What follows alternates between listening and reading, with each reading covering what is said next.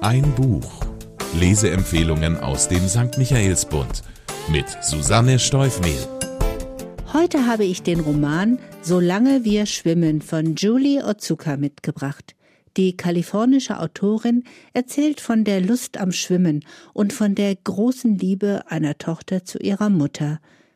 Während die Mutter aufgrund ihrer fortschreitenden Demenz immer mehr in sich selbst verschwindet, klammert sich ihre Tochter an Erinnerungen und formt daraus das Lebensbild einer Frau, die vieles klaglos erduldet und dabei immer Haltung bewahrt hat.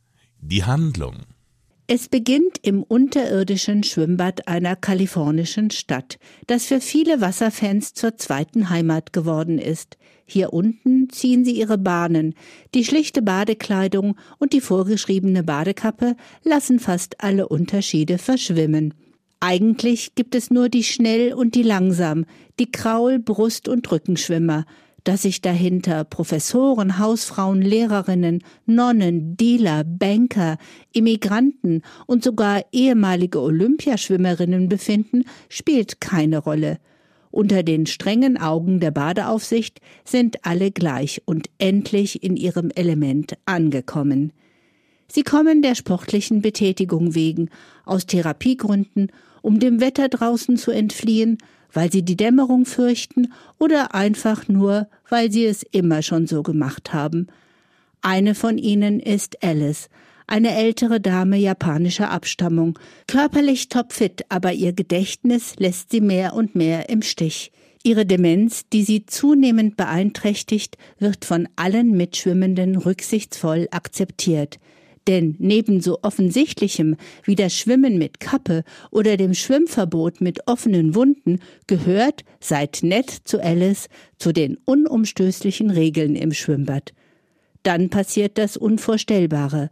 Ein Riss im Boden des Schwimmbeckens führt nach Wochen des Hoffen und Bangens zur Schließung des Bades und so zum Verlust des festen Ankers für viele und besonders für Alice, das Risskapitel in diesem Buch ist so besonders und außergewöhnlich, dass ich die komplette Podcast-Folge damit füllen könnte. Zwischendurch dachte ich sogar einmal, der Roman würde sich ins Übersinnliche entwickeln. Aber hier soll es um Alice gehen. Der Wendepunkt. Das Schwimmbad war für Alice ein Fixpunkt. Das Schwimmen eine Handlung, die ihr Körper ohne Probleme ausführen konnte, während ihr Geist mehr und mehr versagte. Im Schwimmbad war sie sie selbst. Mit dem Wegfall der sportlichen Betätigung und auf den engen Radius ihres Hauses beschränkt, wird ihre Demenz zunehmend schlimmer. So schlimm, dass ihre Handlungen gefährlich werden. Ihr Ehemann kümmert sich rührend um Alice. Den Kindern, alle in fordernden Berufen, fehlt die Zeit für die Mutter. Bella Vista heißt das Heim, das schließlich zu Alices neuem Zuhause wird, dem letzten aller Wahrscheinlichkeit nach. Ab diesem Punkt kommt die Tochter, die Erzählerin der zweiten Buchhälfte ins Spiel. Zu sehen, wie ihre tatkräftige, resolute Mutter immer mehr in der Dämmerung verschwindet, ist unerträglich. Unerträglicher sind nur die Selbstvorwürfe, die sie sich macht, weil sie nicht intensiver für sie da sein kann.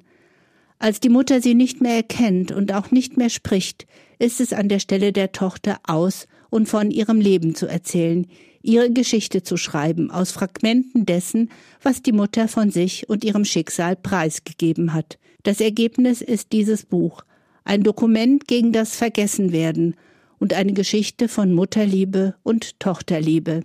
Der Sound.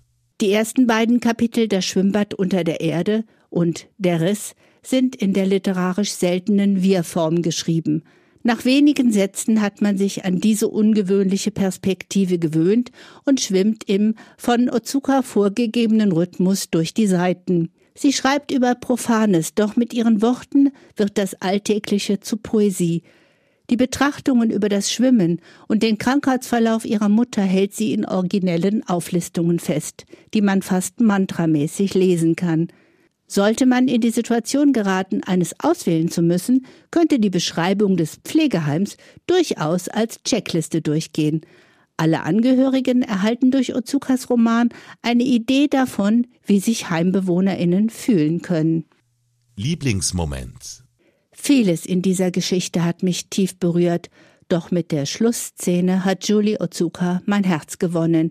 Wie sie den allerletzten Moment des Erkennens beschreibt, als sie der Mutter ihren frisch erschienenen Roman in die Hand drückt, das ist im wahrsten Wortsinn atemberaubend und sehr, sehr versöhnlich. Für wen? Durch das Wir gelingt es der Autorin, alle Lesenden mit einzubeziehen und ich kann mir sehr gut vorstellen, dass ihre Beschreibungen bei vielen die Lust auf ein paar Runden im Schwimmbad wecken werden. Dem Buch wünsche ich viele Leser und Leserinnen, denn es beinhaltet ein schwieriges Thema, das uns alle angeht oder angehen wird, persönlich oder im Familienkreis. Abgesehen davon ist Solange wir schwimmen einer der schönsten und zärtlichsten Romane, die ich in diesem Jahr gelesen habe. Zweimal sogar, denn einmal lesen reicht kaum aus, um alle erzählerischen Finessen der Autorin zu würdigen. Die Autorin Julie Otsuka kam 1962 in Kalifornien zur Welt. Beide Eltern sind japanischer Abstammung, doch während ihr Vater erst 1950 in die USA kam, erlebte ihre Mutter die Gräuel der Internierung im Zweiten Weltkrieg. Spätestens hier wird deutlich, dass ihr Roman starke autobiografische Elemente enthält. Seit 2001 widmet sich Otsuka ausschließlich der Schriftstellerei.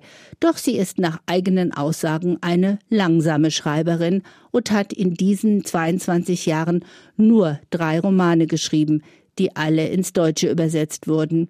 Das wechselhafte Schicksal der japanischen Einwanderinnen in den Vereinigten Staaten spielt in jedem ihrer Bücher eine Rolle, und auch wenn es in Solange wir schwimmen nur angedeutet wird, sind die Auswirkungen auf das weitere Leben ihrer Protagonistin deutlich spürbar. Julie Otsuka kann auf eine stattliche Anzahl von Literaturpreisen und Ehrungen für ihre drei Romane blicken, sowohl in den USA als auch in Europa. Für Wovon wir träumten erhielt sie 2014 den Albatros Literaturpreis der Günter Grass Stiftung zusammen mit Übersetzerin Katja Scholz.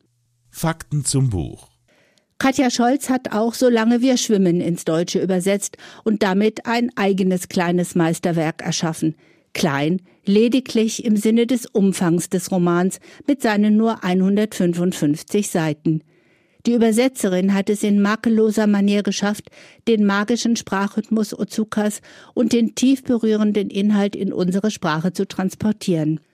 Solange wir schwimmen erscheint im Mare Verlag, dem Hamburger Spezialisten für Bücher, in denen das Wasser eine Hauptrolle spielt.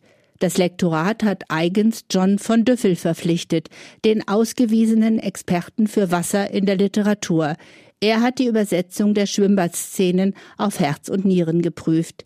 Wenn Sie auf Julie Otsukas neuen Roman neugierig geworden sind, können Sie ihn zum Preis von 22 Euro in der Buchhandlung Michaelsbund in München kaufen oder online bestellen auf michaelsbund.de. Ein Buch. Der Lesepodcast aus dem katholischen Medienhaus Michaelsbund.